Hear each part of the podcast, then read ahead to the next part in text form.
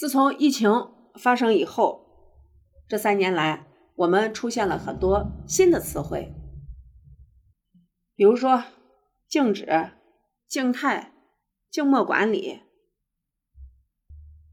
而在最近，就有两亿人口在四月静止，这是本轮疫情才发明的新词儿。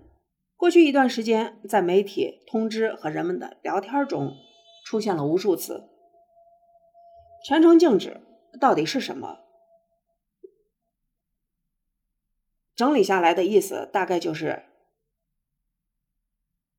第一，经营性密闭场所暂停营业，影院关闭，餐饮堂食停止，严控聚集；第二，停止公共交通，居家办公，非必要不出户，甚至足不出户。当疫情出现时。上述第一条管控措施常常会立即执行，随着疫情的发展，再展开第二条措施。例如，北京四月二十八日起停止了大部分区域的影院开放，五月一日起全市暂停堂食，五月五日起区域开始实行居家办公，五月十二日将暂停朝阳、房山、顺义等区域的出租车跨区域运营。另一些地方会同时将两条措施同时落实，例如深圳三月十二日发布通知，暂停堂食，停止公共交通，全面居家办公。随着疫情的好转，这些防控措施又会逐步的取消。例如，在三月二十一日，深圳开始恢复生产经营秩序，公共交通恢复，居家办公停止，堂食按照百分之五十的比例现行开放。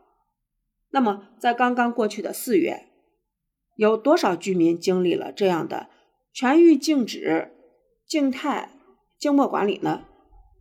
如果从官方的通知去寻找，可能会挂一漏万，因为许多通知并未放在官方网站上，一些区域县级别的风控只是用微信公众号发布，甚至可能没有发布。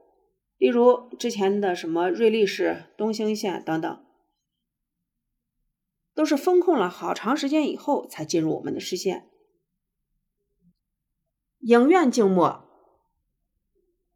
我们用到的第一数据是每家电影院每天的票房数据。中国有一万一千多家电影院，分布在几乎每一个区县。电影院往往是疫情出现时被关停的第一批密闭场所。消费静态，消费静态。一个是到家消费，一个是到店消费。交通静止。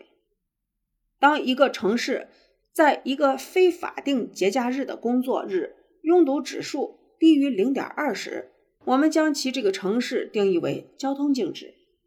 但本轮疫情中处于交通静止状态下的人口超过了总人口的百分之二十。静止人口到底有多少？影院静默，消费静态。交通静态，当这三个指标全部满足时，那么所在区域的人口就叫静止人口。动态清零并不意味着是全域静态管理，恰恰相反的是，动态清零是追求的目标就是尽可能的避免全域静态管理。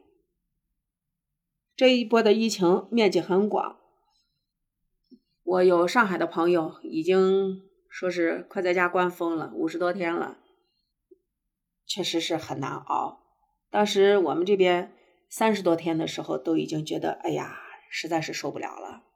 所以啊，希望疫情赶快过去吧。之前有一句老话叫“大疫不过三”，今年算下来已经是第三个年头了，应该是很快就没事了。好了，这一期的节目就到这里，谢谢大家。